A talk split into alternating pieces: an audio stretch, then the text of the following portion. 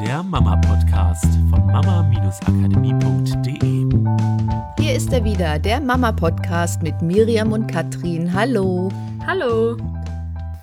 Ja, heute geht es darum, wenn Kleinkinder abends nicht einschlafen können oder einschlafen wollen. Und dann haben wir gedacht, da widmen wir uns mal diesem Thema. Hm? Ja, ist, glaube ich, ein Thema, das sehr vielen Eltern schlaflose Nächte bereitet, oder? Sozusagen. Im wahrsten Sinne des Wortes. Jetzt weiß man, wo es herkommt. Ja, und da haben wir so ein paar Gedanken dazu. Mal ein bisschen weg auch von, du kannst das Zimmer verdunkeln und du kannst das Kind möglichst tagsüber austoben lassen und den Mittagsschlaf weglassen und. Genau, so die Standardtipps, die kriegt man, sobald man die Frage in Google eingibt, glaube ich. Das, ähm, da braucht man nicht noch einen Artikel oder einen Podcast zu machen. Genau, von Ängsten in der Schule oder im Kindergarten, dass da irgendwas passiert ist und so. Da darf man natürlich immer wachsam sein, ob das Kind aus dem Grund nicht einschläft. Genau, es ist immer wichtig, auch vorher abzuklären, ob es auch generell natürlich vielleicht irgendwas Physiologisches oder Medizinisches ist. Müssen genau. wir einfach auch nochmal aus äh, Sicherheitsgründen dazu sagen. So, unsere Gedanken dazu. Ich hatte das früher auch, als meine Kinder klein waren beobachten können, dass es bei einigen so war, dass der Mittagsschlaf zwar funktioniert hat, dass die Kinder so von eins bis drei oder zwölf bis zwei oder zu anderen Zeiten zumindest einen Mittagsschlaf gemacht haben und abends gab es dann manchmal das Problem, dass das Kind nicht eingeschlafen ist. Und bei mir war es so, meine Kinder haben jetzt keine festen Zeiten zum Beispiel gehabt für den Mittagsschlaf. Und dafür war es bei mir abends so, dass ich um acht gesagt habe, so, das ist meine Zeit, und da möchte ich meine Ruhe haben und möchte auch was für mich machen. Und da dürfen die Kinder in ihrem Zimmer sein und sie dürfen vielleicht noch ein Buch angucken oder vielleicht auch eine Kassette hören, die sie schon in- und auswendig kennen. Und dabei konnten sie meistens ganz gut einschlafen. Worauf ich hinaus möchte, ist, dass das auch vielleicht auch bei dir mit Wichtigkeit zu tun haben kann. Weil das, was ich beobachtet habe, bei denen, wo das im Mittags, beim Mittagsschlaf super geklappt hat, aber abends nicht, war, dass es Müttern unheimlich wichtig war, dass sie, dass die Kinder Mittagsschlaf machen, weil das die Zeit war, die für die Mütter wichtig war, um sich selber mal kurz hinzulegen, um den Haushalt vielleicht zu machen, um das Essen vorzubereiten. Oder auch die Dringlichkeit, so kenne ich das, dieses, okay, wenn das Kind jetzt nicht schläft, habe ich heute Abend ein richtiges Problem. Und zwar nicht nur, dass das Kind nicht einschläft, sondern dass es total quengelig ist und äh, die ganze Zeit schreit und darauf kann ich echt verzichten. Also du, du musst jetzt schlafen zu dieser Zeit, damit wir das abends nicht haben und irgendwie funktioniert das.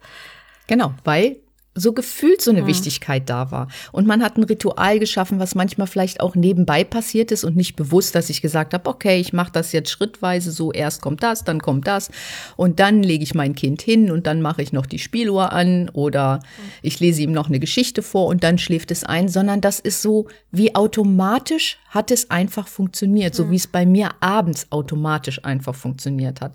Das wäre der eine Punkt, wo ich mal so ein bisschen gucken kann, wo ist denn die Wichtigkeit? Ja, also wenn das natürlich der Fall ist, dass ihr merkt, dass es mittags an sich gut funktioniert und es da vielleicht auch ein Ritual gibt und das Kind ganz genau weiß, dass es dann schlafen soll und es auch tut, dann ähm, ist es natürlich möglich, das einfach mal auch auf abends zu übertragen und zu schauen, wie kann ich denn stattdessen abends dafür sorgen, dass es diese gleiche vielleicht Konsequenz gibt, vielleicht ist das das Thema, vielleicht ähm, aber auch ein bestimmtes Ritual gibt, was dem Kind hilft, zur Ruhe zu kommen oder einfach dem Kind beizubringen, jetzt ist Schlafenszeit, jetzt ist Ruhezeit. Und nicht nur beizubringen im Sinne von, es muss der bewusste Verstand des Kindes verstehen, sondern worum es ja geht, ist, dass das Gehirn das versteht. So wie mittags, dass es weiß, ah, okay, jetzt ist Schlafenszeit und das Kind wird eigentlich schon vorher müde, bevor es vielleicht soweit ist, weil das einfach eine angelernte Gewohnheit ist, das auch abends daraus zu machen und mal zu schauen, was kann ich aus meinem Mittagsritual lernen, um das auf abends zu übertragen. Für die von euch, bei denen es mittags funktioniert und abends vielleicht nicht. Und das kann ja auch mit Schlafplatz zu tun haben. Wenn das Kind zum Beispiel mittags woanders schläft und dieser Schlafplatz ist wirklich mit Einschlafen, wir würden sagen geankert. Also es ist eine Verbindung da zwischen dem Platz und dem Schlafen. Und abends im Familienbett ist die Verbindung da. Ich hüpfe hier noch rum und meine Eltern sagen, reden die ganze Zeit mit mir, jetzt leg dich doch mal hin und es ist doch Schlafenszeit. Und vielleicht ist das einfach so fest verknüpft, dass es in diesen Ablauf oder in ein neues Ritual Mhm. gar nicht reinpassen würde, nämlich nicht in dieses Einschlafritual, wenn das Bett mit Wachsein verknüpft ist. Oder genau umgekehrt, mittags passiert noch so viel Trubel nebenbei, weil das Kind irgendwo nicht im eigenen Zimmer, sondern meinetwegen irgendwo in so einem kleinen Bettchen oder in der Wiege im Wohnzimmer schläft, aber die Mutter ist nebenbei am irgendwelche Sachen machen und abends ist total ruhig oder mittags ist das Licht an und abends ist es dunkel, so dass es sein kann, dass das Abdunkeln zum Beispiel gar nicht hilft weil das Kind eine stärkere Verknüpfung hat auf, okay, ich kann besser schlafen, wenn es hell ist. Also es ist ja, ähm, selbst wenn es physiologisch vielleicht eigentlich so sein sollte, dass man im Dunkeln besser schläft, wenn das Gehirn einmal eine Verknüpfung gemacht hat, die genau andersrum ist, ähm, dann hilft uns ein evolutionsbasiertes Wissen in dem Fall auch nicht weiter. Genau, und dann hatte ich noch einen Gedanken, der, glaube ich, sehr, sehr hilfreich sein kann. Bei uns, wie gesagt, war es ja so, dass die Kinder mittags nicht unbedingt geschlafen haben oder sich eine Zeit ausgesucht haben, manchmal auch am Nachmittag eine halbe Stunde sich hingelegt haben. Bei uns war es allerdings auch so, dass tagsüber mein Mann zu Hause war, der äh, Tanzlehrer war und abends war bei uns sozusagen die Ruhe eingekehrt. Das heißt, ich bin zur Ruhe gekommen, die Kinder sind zur Ruhe gekommen, aber tagsüber war so dieser, Familie, dieser übliche Familientrubel. Es kann ja sein, dass es bei dir genau anders ist.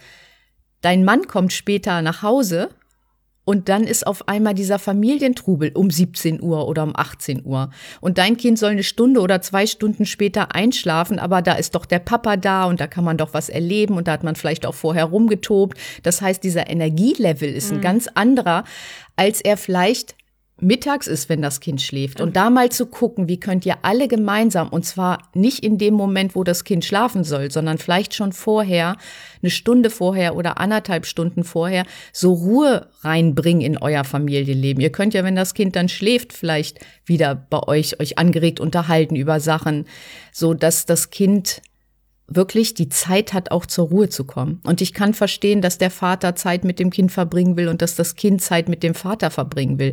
Deswegen ist es für mich kein Wunder, wenn Väter spät nach Hause kommen oder auch Mütter spät nach Hause kommen, wenn es dann so ja, dafür sorgt, dass Kinder halt auch einfach später einschlafen, dass sie nicht vor 22 Uhr einschlafen oder manchmal vor 23 Uhr einschlafen, weil sie das Erlebte, dieses Familienerlebte und die Energie ja auch erstmal verarbeiten müssen. Wir kennen das ja selber, wenn wir etwas sehr Aufregendes am Tag erlebt haben, dass wir abends um 22 Uhr im Bett liegen und total aufgekratzt sind und uns denken so, ja gut, eigentlich sollte ich jetzt schlafen, weil morgen muss ich früh raus, aber ich kann einfach nicht schlafen, weil ich einfach noch so viel Energie und Power habe durch das, was mir an dem Tag widerfahren ist. Also auch positive Sachen, ne? Irgendwie hatte ich gerade letztens wieder, ich habe das immer, wenn ich von Vorstellungen komme, entweder wenn ich selber auf der Bühne stand oder halt ähm, Vorstellungen gesehen habe von Leuten, die ich begleitet habe in der Zeit, dann bin ich so energetisiert danach von diesem Erlebnis, dass ich einfach nicht schlafen kann. Ja, und das, man kann ja auch dem Kind ein bisschen helfen dabei, das zu verarbeiten, was es am Tag erlebt hat oder was der Spaß gerade mit den, in der Familie war, indem man sich abends noch mal kurz darüber unterhält mit dem Kind, wie war denn der Tag? Also immer altersgerecht natürlich, lass das Kind einfach mal ein bisschen erzählen, weil durch das Erzählen verarbeitet das Kind auch den Tag und kommt dann vielleicht auch ein bisschen schneller zur Ruhe. Ich habe auf Pinterest letztens einen schönen Beitrag gefunden. Das war eine Zusammenfassung von einem Buch. Das Buch wollte ich mir unbedingt holen. Ich weiß leider nicht, wie es heißt. Kann es auch noch nicht empfehlen, weil ich es noch nicht gelesen habe, aber den Artikel habe ich gelesen und die Idee fand ich gut. Und es ging darum, abends mit dem Kind zusammen Yoga zu machen, um es zur Ruhe zu bringen. Und zwar, das Buch wurde auch extra für Eltern und Kinder geschrieben, so dass ich gehe mal stark davon aus, dass es jetzt nicht um so eine starre, perfekte Yoga-Praxis geht, sondern natürlich immer darum, Spaß daran zu haben und einfach gemeinsam was zu tun. Und ich fand die Idee total schön, Yoga sozusagen als Möglichkeit zu nehmen, erstmal gemeinsam zur Ruhe zu finden und gleichzeitig ja aber auch körperlich was zu tun. Also wie so ein eine Art Yoga-Spiel eher, anstatt so, wir machen jetzt ernsthaft Yoga und das ist jetzt auch total wichtig, sondern es spielerisch zu gestalten. Und ähm, glaube ich, was total toll ist, sowohl für die Bindung und Beziehung, es ist super für die Körperentwicklung der Kinder und gleichzeitig hat Yoga natürlich, und das wissen wir inzwischen, eine unglaublich tolle Wirkung auf das zur Ruhe kommen am genau, Abend. Gerade wenn man es so aufbaut, dass am Ende sowieso so eine Ruhephase Genau. eingeleitet wird, ist das sicherlich hilfreich. Und was ich mir halt auch gut vorstellen kann, gerade wenn abends noch so aufregende Sachen passieren und das Kind so hibbelig ist und dann ist vielleicht auch ein schönes Ritual, wenn man tut sich als Mutter was Gutes damit, man tut dem Kind was Gutes damit und es hilft diese Körperenergie, die ja manchmal dann auch da ist, gerade wenn die sich entlädt mit, okay, auf dem Bett rumspringen oder so, anders zu kanalisieren. Kinder machen das nicht, um dich zu ärgern, sondern weil irgendwas im Ablauf nicht stimmt. Deswegen ist das wirklich so wichtig, auch mit Kommunikation zu arbeiten und auch klar zu kommunizieren und nicht sagen, jetzt leg dich doch bitte hin und dieses müde quatschen. Ja, ich würde fast Ja. sagen, gar nicht mal so viel kommunizieren, genau. sondern einfach nur, wenn du als Mutter schlafen möchtest, wir gehen, also jetzt mal angenommen, das Kind schläft auch mit bei euch im Bett, ihr möchtet schlafen, das Kind ist noch total hibbelig, dann kommt ihr als Eltern einfach zur Ruhe. Möglichst dafür sorgen, dass die Kinder nicht in dieses Gefühl kommen von, oh Mama guckt mich an, jetzt ist Wachzeit. Weil gerade kleine Kinder haben natürlich unter Umständen noch nicht dieses Learning von, okay, nachts schlafe ich acht Stunden und dafür bin ich tagsüber wach, sondern da ist halt bei manchen zwei Stunden Rhythmus, wenn sie dann wach werden und deinen Blickkontakt kriegen und du anfängst mit ihnen zu sprechen, dann ist das für sie das Zeichen, oh cool, jetzt können wir shakern, jetzt können wir spielen, jetzt ist, ähm, jetzt dürfen wir aktiv sein. Und wenn sie halt dieses diesen Kontakt durch, ich spreche sie an und ich habe diesen Blickkontakt nicht so kriegen, sondern einfach nur den Körperkontakt und dann wieder hingelegt werden, finden sie viel schneller wieder in Schlaf. Je mehr Aktion da ist mit Blickkontakt und mit Worten und mit darauf eingehen, desto mehr ist das ganz egal, was es inhaltlich ist, für das Kind so ein Zeichen, oh cool, hier ist noch Aktion. Und ich kann darauf reagieren, während ein, okay, es gibt gar nicht so viele Kontaktmöglichkeiten, ich bin da, mein Körper ist da, du bist nicht alleine, also ne, darum, es geht ja nie darum, ein Kind alleine zu lassen.